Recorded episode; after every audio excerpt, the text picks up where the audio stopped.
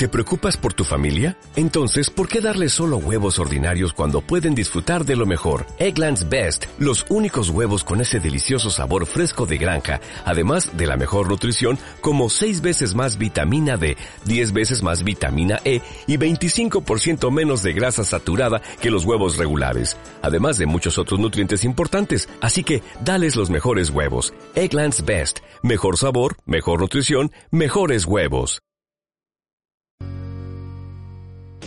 La buena actitud y la buena onda se comparten. Y aquí se vino a pasarla bien. Dale Play Miami. Dale Play Miami. Con Lucía Tobar y Fran Carreño. Por PDM Radio. Contenido global para rediseñar tu mente.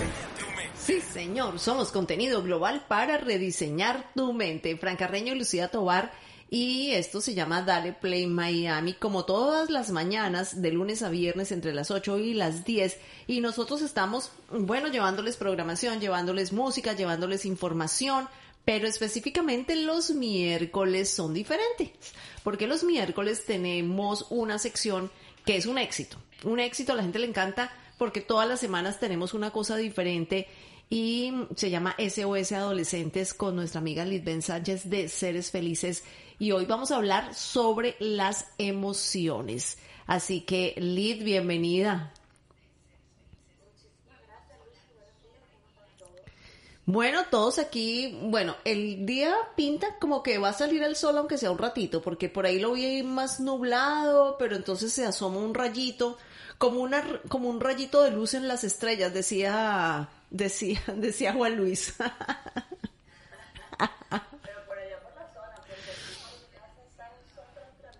¿En serio? Bueno. Ah, no, entonces eso es desde mi ventana que se de, de pronto tengo una una una que una nubecita por ahí que no no deja vivir. Pero no importa.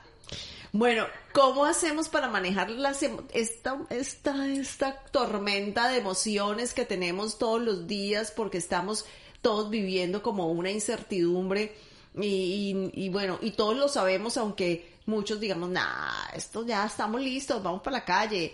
Eh, en el fondo, muy en el fondo, sabemos que esto mm, todavía nos queda un camino por recorrer. ¿Cómo manejamos estas emociones, eh, de sobre todo la incertidumbre? Bueno, eh, a ver, esta, me gusta esta, esta analogía que hicimos. Me estoy oyendo en el rebote. Te estás oyendo en el rebote. Mm, bueno. Si quieres, lo que, lo que podemos hacer, porque ahora sí te estás escuchando bien, eh, antes, quítate, quítate un audífono y ahí, y ahí vas. Y vamos alternando. Ok. Sí. Estamos probando, para los, nuestros oyentes, estamos probando otra forma de comunicarnos con Litven y hacer los programas con nuestros talentos desde sus casas para llevarles mejor sonido y entonces bueno estamos haciendo las pruebas al aire que es de la única manera que podemos ir cuadrando para ajustar Sí, fíjate que ayer, ayer eh, luego que hice la prueba con LeadBen, me puse a, buscar algunos tutoriales, algunas guías, algunos manuales de operación del sistema que estamos utilizando y decía que hay que hacer una configuración en la computadora de LeadBen para que no se escuche eh, eh, para que no se escuche el LeadBen vamos, vamos a intentarlo, si no nos pasamos al teléfono. Perfecto, perfecto. Bueno, me gusta la analogía que estábamos hablando ahorita de, la ventana. De, que tú ves unas cosas nubladas, un tiempo nublado y yo lo veo en sol. Y lo voy a llevar a eso, a, ese control de emociones. ¿A qué me refiero con eso? Todos vivimos en, en este mundo y todos vivimos con alguien adentro que llamamos Marta.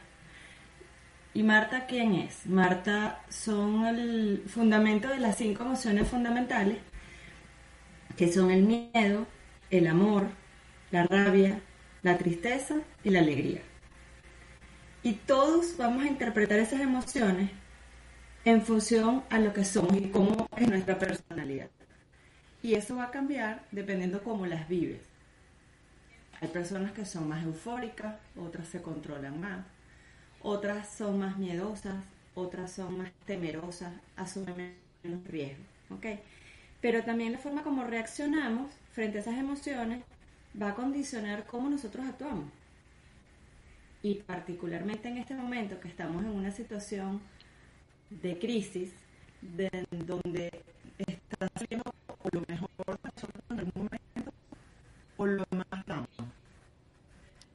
lo más lo que a veces no creíamos que existía dentro de nosotros, que era mantenernos así, cabezbajo, triste.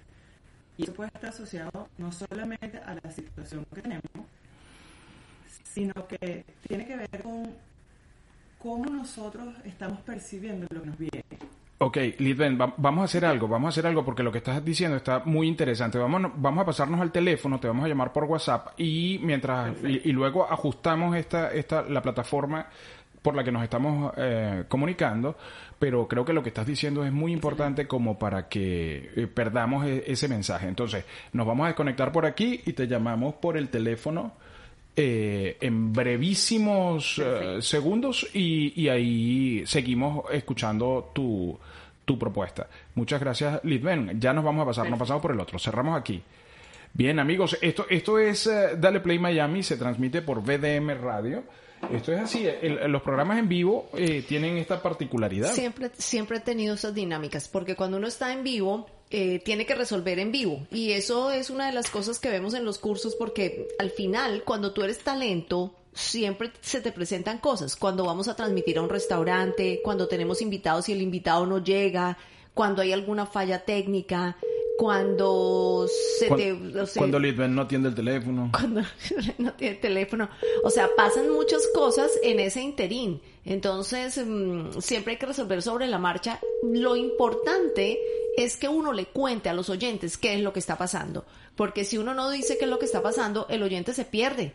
Exactamente. Entonces tú dices, bueno, ajá, y, y entonces, ¿qué, ¿qué, es lo que están, ¿qué es lo que están haciendo ustedes ahí? Bueno, estamos probando nuevas formas de mejorar el audio, de mejorar las comunicaciones de nuestro equipo de trabajo, de nuestros talentos que vienen con diferentes temas todos los días y sacarlos al aire para que ustedes los puedan escuchar muy bien, como si estuviésemos todos en el mismo estudio. Salud, Litman. Pero como estamos haciendo las pruebas, entonces ahora nos pasamos al teléfono, escuchamos el, estornudo de Litben y vamos a seguir hablando sobre las emociones.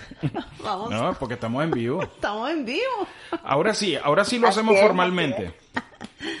Ok, ya va. Vamos a, Organízate, organízate ahí, desconecta. correr. Exactamente, sorry, sorry, sorry. El perro ladra, eh, eh, todo, pero no importa. No importa. Eso es parte de, vete para la Piscina, vete para la piscina, o mete al, mete al perro en la piscina y te metes tú. ¿Verdad que Lidben tiene piscina desmontable. Digo, tiene una piscinita ahí que es que, está de moda. En estos días estábamos leyendo que se habían puesto de moda las piscinas desmontables y que todo eh, había una tendencia fuerte. Y luego ayer hablé con una, o antes de ayer hablé con una consumidora de piscinas desmontables y me dijo, no, no, ya se agotaron absolutamente todo. No hay nada disponible para piscinas desmontables.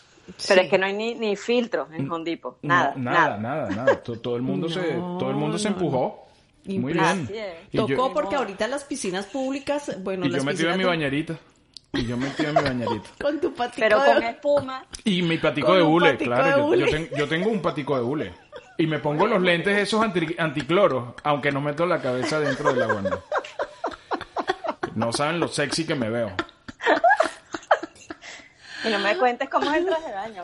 No, no te, no te lo voy a contar, no te lo voy a contar porque estoy Dejemos algo en la imaginación. Dejemos algo, dejemos algo. Sí, toca, toca. Ok, retomemos cuando son en este momento las 9 y 9 de la mañana. Entonces, voy a resumir. Estábamos hablando sobre las emociones y Lidben nos estaba diciendo que nosotros todos llevamos algo dentro que ella, como profesional, eh, llama Marta. Y son unas emociones. A ver, Lidben, explícanos qué es Marta. Ok, Marta es el miedo, el amor, la rabia, la tristeza y la alegría. Y cómo se interpreten todas esas emociones va a cambiar la forma como las vivas, que eso era lo que le comentaba a ustedes. Nosotros podemos ver el mismo mundo, todos estamos viendo la pandemia desde nuestra ventana, desde nuestra visión, desde nuestras emociones desde qué cosas nos están permitiendo reconocer en este momento de crisis si me está activando el miedo, si me está activando la alegría por querer pretender volver a mi vida pronto, si me está generando rabia, si me está generando mucha tristeza porque me estoy conectando con lo que he perdido, con lo que he dejado de, de, tener o de vivir, o me ha generado unos nexos relacionados a mi núcleo familiar de amor que probablemente los he fomentado, los he incrementado, ¿ok? Entonces, y esto todo va, de alguna manera, va a generar que nosotros veamos desde la ventana esta pandemia de una manera totalmente distinta. Y por eso decía que me gustaba la similitud de que tú veías desde tu ventana ahorita que estaba nublado y yo veía la misma ciudad desde mi ventana, la veo que está con un solazo inclemente, ¿ok?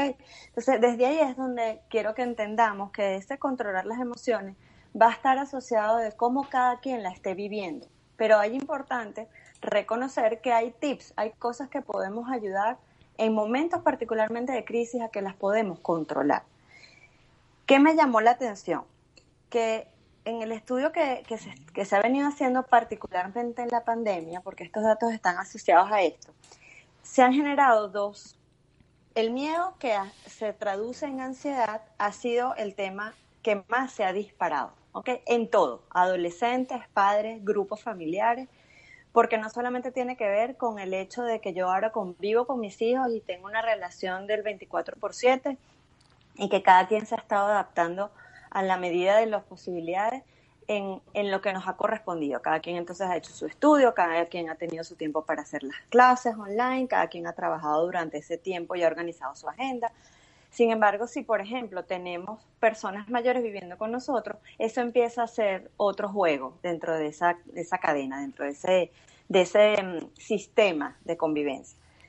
Pero también eh, ha pasado con que, ay, si no vuelvo a comenzar a trabajar, y si no arrancan los negocios como queremos que arranquen, si la economía, entonces todo eso genera ansiedad, que traducido en Marta es miedo. ¿Ok? Entonces, ¿qué me impacta? Que se ha dicho que obviamente en un proceso de crisis las emociones positivas son las que más se, se, se ponen a dormir, por decirlo así.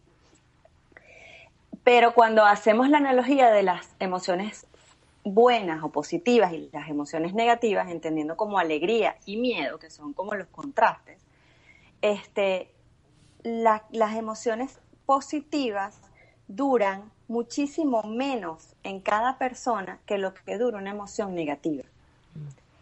Porque la emoción positiva es como un placer, lo sentimos como un momento de circunstancia. Claro, como, como, comernos un helado.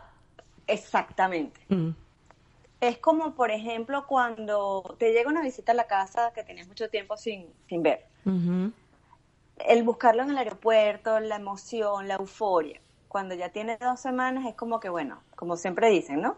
las visitas y el pescado, los el tercer día ya se está como oliendo mal.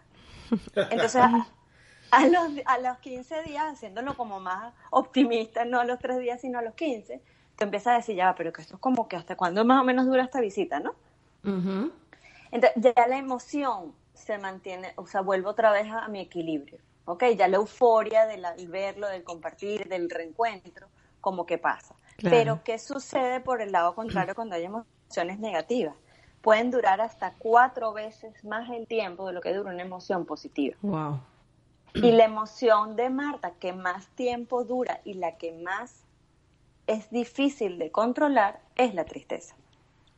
Entonces, si en, momentos de crisis generamos un proceso o identificamos que lo que tenemos es miedo y a la vez la pegamos con tristeza, imagínense la mezcla que estamos generando. Imagínense esa, ese, ese smoothie que estamos volando. Uy, sí. Eso genera obviamente depresiones, incluso en algunos, en, algunos estratos sociales está generando lamentablemente unos altos índices de de síndrome de mm, ataques de miedo e incluso este, suicidios. Wow, de eso, de eso justamente eh, hablaba Natalisa Salas Guaitero en la nota que nos envía todos los días de hoy, en, la que nos envía todos los días, pero en la de hoy. En la agenda informativa. En la agenda informativa del día hablaba, bueno, de, de esas cosas de las que se agarra el presidente Trump todos los días para insistir en que hay que abrir la economía y hay que abrir las ciudades y hay que abrir todo. Y esta vez hacía referencia entre el presidente Trump y algún especialista acerca del daño eh, mental, el daño en la salud mental de la población que podía durar varios años. Eh, Exactamente. Inclusive hay algunas referencias todavía del 9-11, aun cuando hay personas que no estaban en Nueva York o en Washington cuando pasó lo que pasó en septiembre del, eh, del 2001 que, que todavía ven un avión y, y, dicen, caray, eh, eh, ¿sabes? Viene esa imagen de nuevo, sobre todo por aquí, por donde nosotros estamos, que los aviones pasan muy bajito, viene, viene como ese, esa imagen de... Eh, y si ese avión cae aquí, ¿qué pasa, no?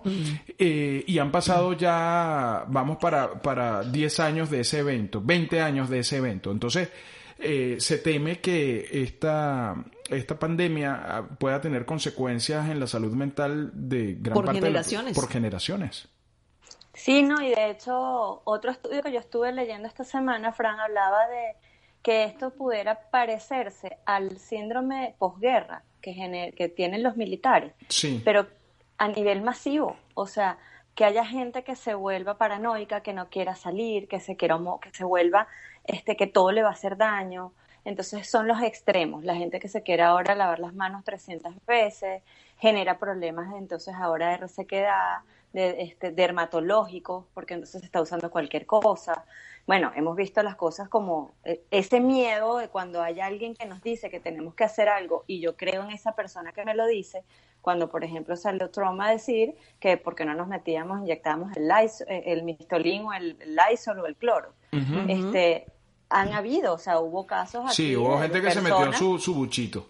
Exacto, entonces gente intoxicada que genera, y eso es donde dice, ya va, ahí no hay control de emociones, no hay conciencia racional de análisis en función a lo que me están diciendo, porque como bien decíamos, no podemos en estos momentos crear un colapso general para nuestra familia y para nosotros mismos, para escuchar toda la información que está presente en todas las redes sociales, porque nos volvemos locos. Sí, sí, total. sí, entonces, ¿qué, qué, qué me tomé la tarea de hacer? Como tomar como las mejores prácticas relacionadas a cómo puedo yo controlar, indistintamente de mi edad, siendo padre, siendo adolescente, incluso siendo niño, cómo puedo yo, como una cierta plantilla de, siete, de nueve tips de, que nos van a permitir ayudarnos a controlar esas emociones. Antes de comenzar a enumerarlas, sí me gustaría comentar eso que hablabas tú, Frank, del estudio de que esto iba a tener repercusión y que lo vamos a tener ahora en BDM, BDM Radio en las noticias. Es que efectivamente, y uno de los rangos de edad que se están viendo más afectados, aunque no lo creamos, es los niños hasta los nueve años. Porque esos niños se han sentido privados de su libertad. Y ellos entienden libertad algo tan sencillo como salir a jugar en el parque. Exacto. O sea, no hay más nada. E, es un tema de, es la etapa de socialización, donde la etapa de dependencia es 100% relacionada a mis niveles de socialización. Es que, eh, eh discúlpame que te interrumpa, pero es que tú, me, estás hablando de eso y yo estoy pensando, por ejemplo, en agarrar a un leoncito y no dejarlo jugar eh, por meses no dejarlo jugar a un leoncito, de esos leoncitos que están, siempre están jugando ah, y se, montan encima de la mamá y vienen y corren, o, los, perritos, chiquitos, jugando. Ponte que tú no lo dejes jugar, o sea, lo metes en una jaula y no y qué, va a pasar con ese león grande o con ese perro grande eh, de, ahí a partir de ese momento. Exactamente. O sea, y además que cuando vea por la ventana va a ver vacío. O sea, las rejas, todo el mundo va a estar encerrado en su propia jaula.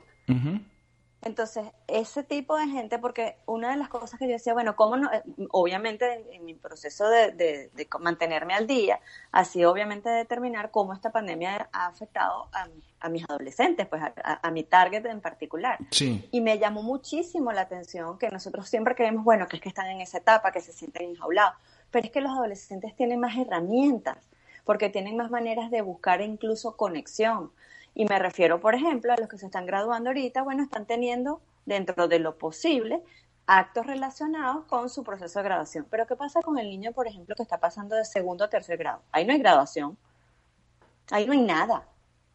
y normalmente él tiene un acto de despedida con sus amiguitos en el colegio, etcétera, etcétera, donde las maestras le entregan todo. Ahora eso no va a pasar.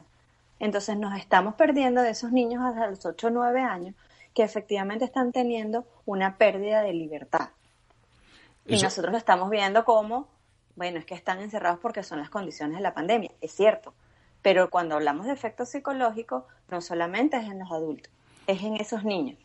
Eso quiere decir entonces que probablemente eh, en los próximos 10, 15 años vamos a tener un mundo bien complicado con esos niños ya adolescentes, ya adultos jóvenes que, bueno, que, que tengan eso ahí, ese niño, como tú dices, trabajar ese niño... Herido. Eh, que, sí, eh, herido ya después de adulto. Exactamente, así es. Y ahí entonces es donde me da pie a hablarles del primer consejo que me parece que es fundamental, porque eso podemos hacerlo desde que tienen un día de nacido hasta las personas más viejitas que están en los ancianatos que también están viviendo su proceso. ¿okay? Es que siempre intentemos recordar cuáles son nuestras virtudes y nuestros éxitos. Uno de los factores que tiene una persona cuando tiene, por ejemplo, algún proceso de demencia o algo así, es que esas personas se mantienen pegadas a un recuerdo.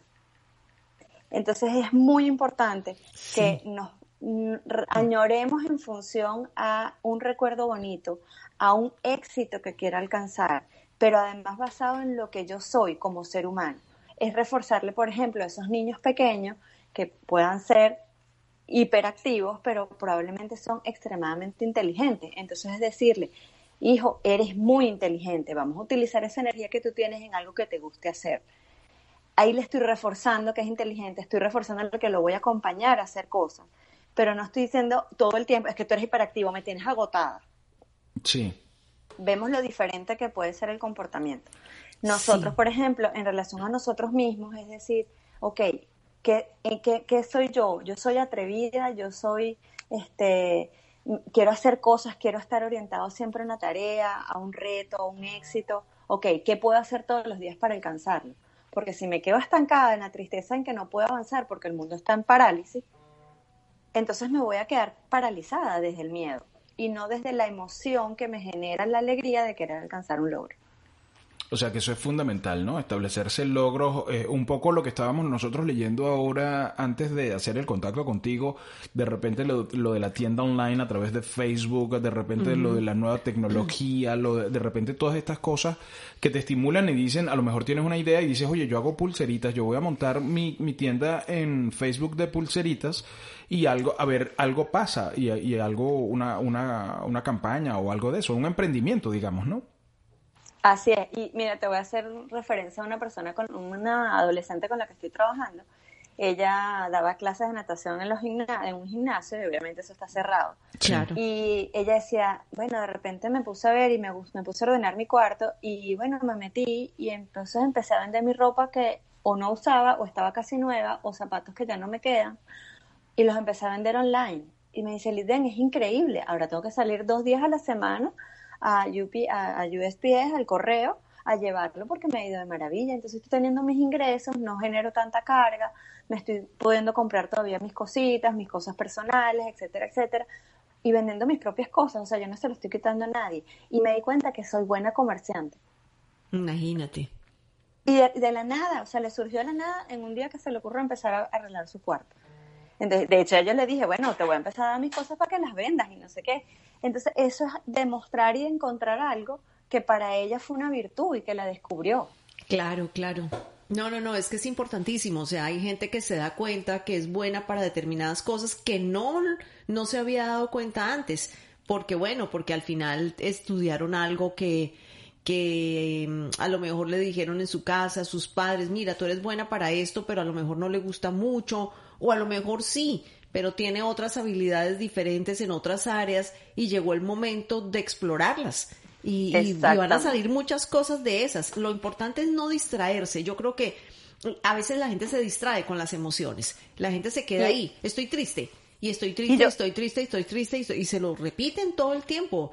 Bueno, es normal, es normal sentirse triste y es normal decir, bueno, me siento triste, pero eh, también uno tiene que darse ánimo dentro de las mismas emociones para salir de eso.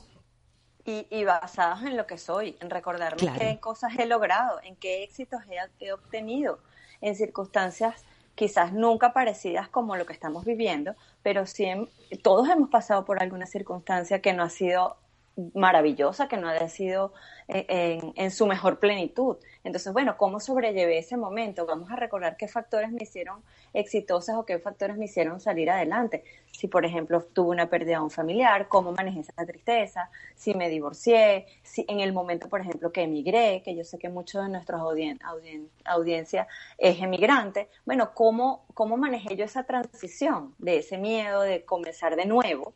Que se puede parecer al comenzar de nuevo ahora, cuando nos volvamos a enfrentar a esta nueva realidad. O sea que eso, eso, eso pudo haber sido un workshop, un, curso rápido de, de, cómo manejar situaciones a partir de, de, iniciar una nueva experiencia, una nueva vida. El hecho de haber emigrado eh, que te dice, bueno, listo, vamos a darle, ¿no?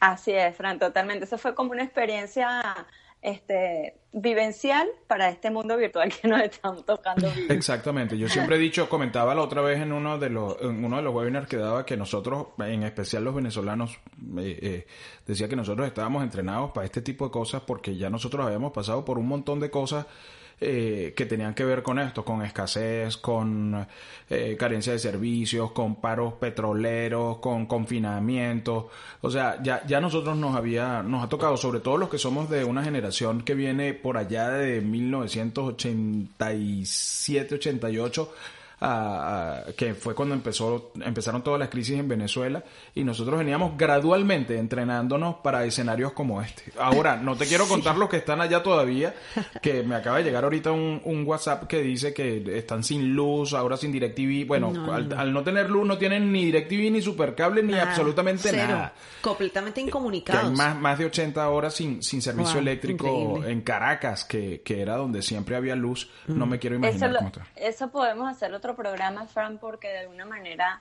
no es lo mismo el control consciente de las emociones a cuando esas emociones ya has tenido muchísimos años este, siendo manejadas por una conciencia política distinta.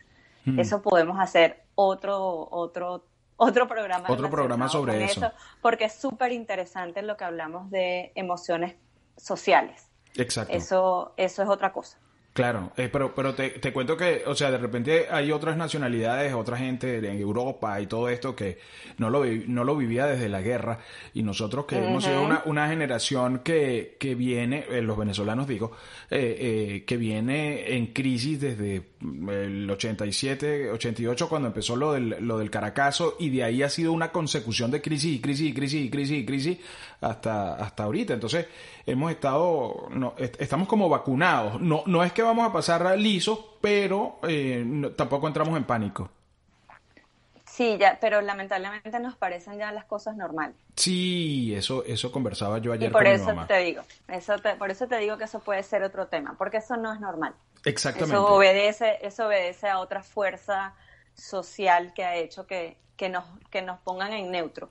Exactamente. Bueno, ayer conversaba con mi mamá y me decía que ella había estado hablando con mi tía, que está allá en Caracas, en Venezuela, y me decía, y la, y la tía le decía, bueno, nos acostumbraremos. Y mi mamá le decía, ahí es donde está el problema. Ahí es donde, está, el problema, que, que, se van acostumbrando, se van acostumbrando a que no hay agua y entonces ya no se bañan o andan con el, con, el, balde, con, el tobito, y andan con tal y así se van quedando y se van quedando. Y, y, eso no es... Y se vuelve la normalidad. Y se vuelve la normalidad. Como los carros blindados, como la escasez, como el pagar para echar gasolina. Todo. Eh, todo, ¿no? así es. Qué así cosa, es. qué cosa. Em, Pero bueno, en, onda lo que estábamos conversando, oh, yo creo que Lucía, Lucía, yo creo que me está viendo mi, mi guion aquí porque la segunda se dice distrae la atención hacia un asunto concreto. Oh. y Lucía hablaba de distraernos en las, en las emociones. Pero es cierto, a ver, yo siempre pongo esta analogía cuando estoy trabajando con algunos papás. Yo le digo, mira, tenemos que enfocarnos en las batallas que podemos ganar y no en las guerras que, ya creemos que están perdidas. ¿A qué me refiero con eso? Y lo asocio con esta distraer la atención hacia un asunto concreto. A nivel de las emociones, yo no puedo pretender que yo le voy a hacer caso siempre a la rabia porque es que yo estoy de, a toque. porque es que además mis hijos están, eh, me generan rabia, porque es que además no ordenan el cuarto, porque es que además... Entonces la pregunta que nos tenemos que hacer es, ¿yo me siento bien manteniéndome todo el día en rabia? ¿O me siento mejor cuando en algún momento me puedo sentar a tomarme un café en paz? A eso me refiero yo, a que analicemos. La guerra es todo el día en rabia mm. o distraer mi atención en un momento determinado a la paz que me da el poderme sentar cinco minutos a tomarme un café. Ahí es donde tenemos que distraernos y concretar qué me está generando en este momento tranquilidad, qué me está generando alegría, qué me está generando amor incluso propio. Claro, o hacer una pausa en definitiva y decir, bueno, mira, no sé qué es lo que me está pasando, me pasó el lunes, yo me paré súper bien, con buena energía y tal, hicimos el programa, hice ejercicio, y después, como después del mediodía, oye, me dio un bajón que no, que no supe, tenía sueño, no tenía ganas de trabajar y yo dije, ¿qué me pasó? O sea, ¿qué me pasó si yo venía tan bien? Fue de repente. Y dije, ¿será que estoy cansada? Eh, ¿Será que, te, que tengo? Y entonces me recogí y dije, ya va, voy a ver qué, o sea, yo me senté a pensar, ¿qué tengo? Sí, yo dije, bueno, que tengo que analizar qué es lo que tengo, porque si no sé qué tengo, ¿cómo voy a avanzar?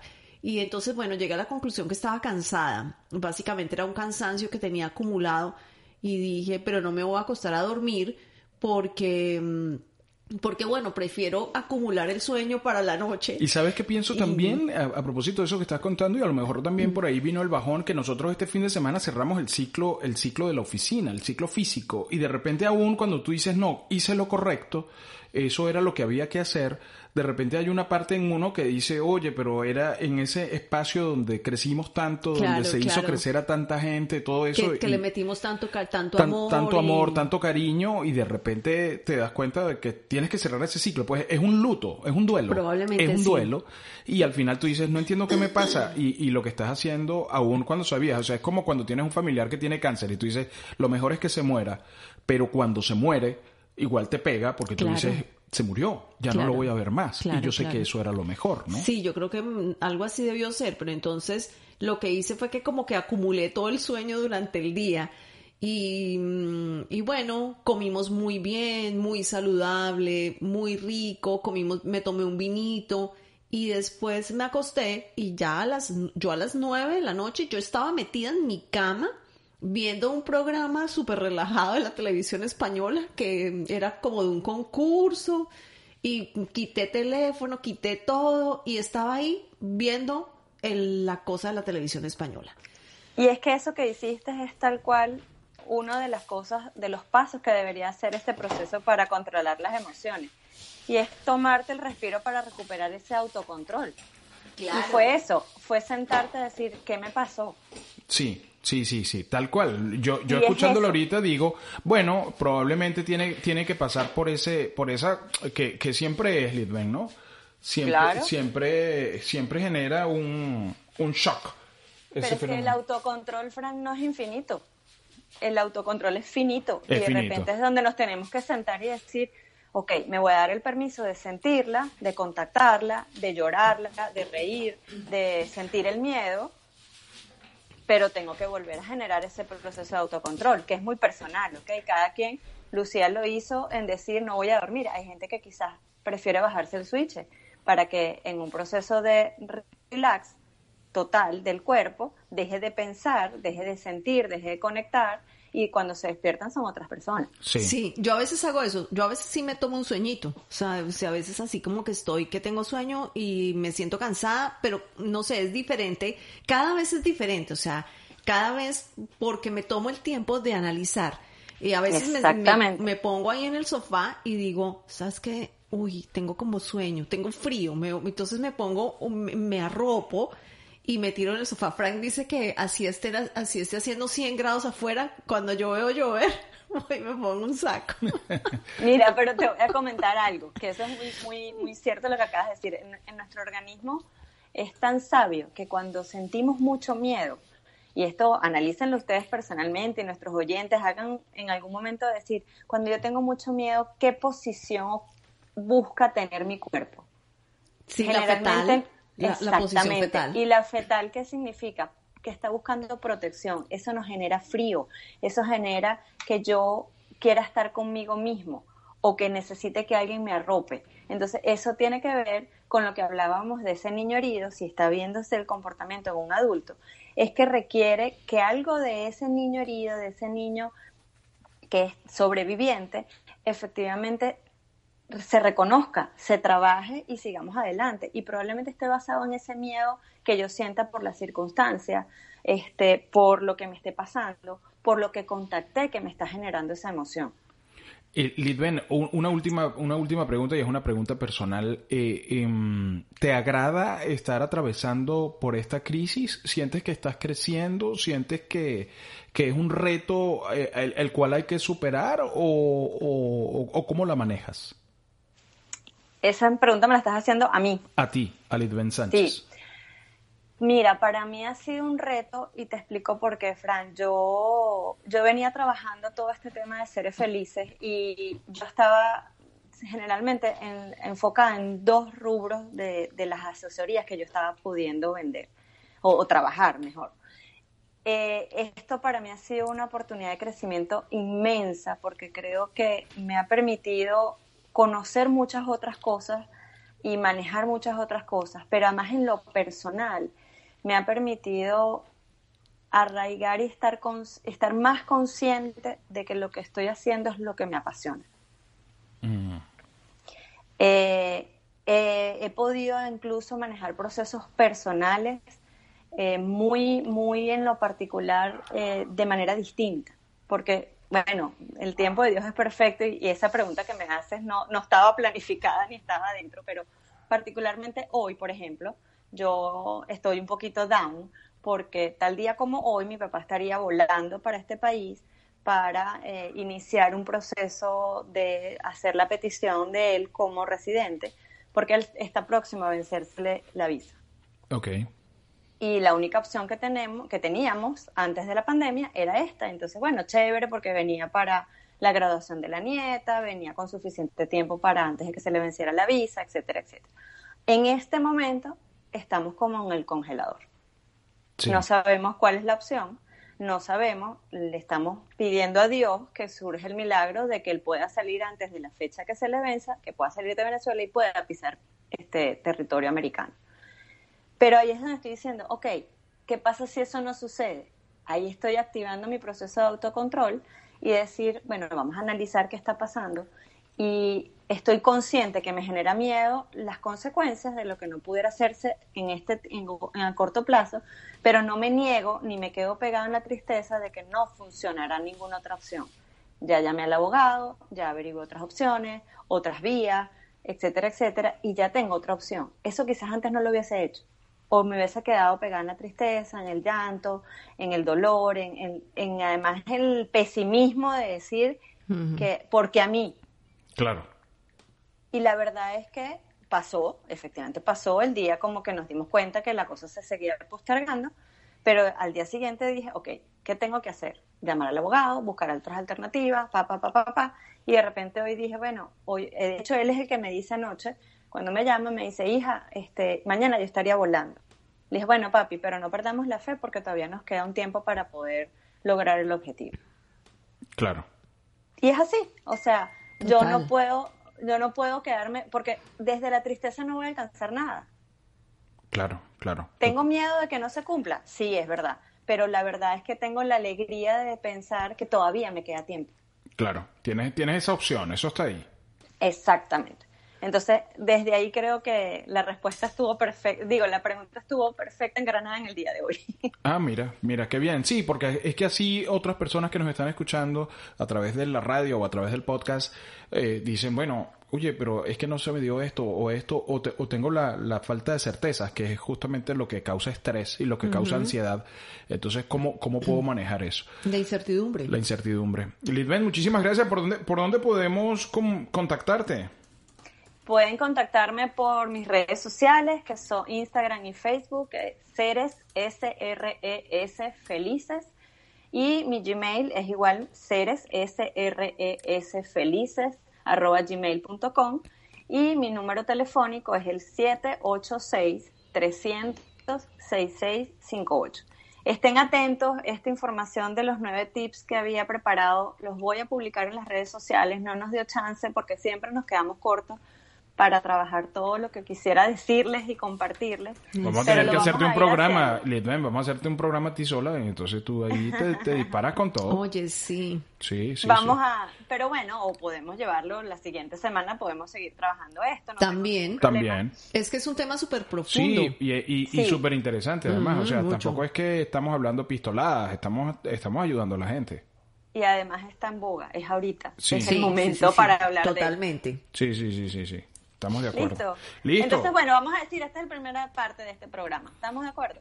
Exactamente, esta es la primera parte de este, de este programa y bueno, eh, arriba ese ánimo, arriba ese ánimo que todo va a estar chévere, todo va a estar bien, se va a solucionar todo. Siempre. Lo importante es que estamos con salud y esa es otra de las cosas que agradezco. Mi papá está con salud en Venezuela, nos comunicamos todos los días y eso es una bendición. Así, es, así es. Lisbeth, muchísimas gracias eh, y nos escuchamos el próximo miércoles. Bueno, nos escuchamos, nos escuchamos el viernes en, en, el, en, el, happy, en el happy hour. Eh, y, y, el próximo miércoles nos conectamos otra vez para seguir en la segunda parte, la segunda entrega de, de esta serie de Netflix. me gusta, me gusta esto. que tengan un excelente día y que Dios los cuide. Muchas gracias, cuídate mucho. La buena actitud y la buena onda se comparten. Y aquí se vino a pasarla bien. Dale Play Miami. Dale Play Miami. Con Lucía Tobar y Fran Carreño. Por PDM Radio. Contenido global para rediseñar tu mente. ¿No se merece tu familia lo mejor? Entonces, ¿por qué no los mejores huevos? Ahora, Egglands Best están disponibles en deliciosas opciones. Huevos clásicos, de gallina libre de jaula y orgánicos de Egglands, que ofrecen un sabor más delicioso y fresco de granja que le encantará a tu familia. En comparación con los huevos ordinarios, Egglands Best contiene la mejor nutrición como 6 veces más vitamina D, 10 veces más vitamina E y el doble de omega 3 y B12. Solo Egglands Best. Mejor sabor, mejor nutrición, mejores huevos. Visita egglandsbest.com para más información.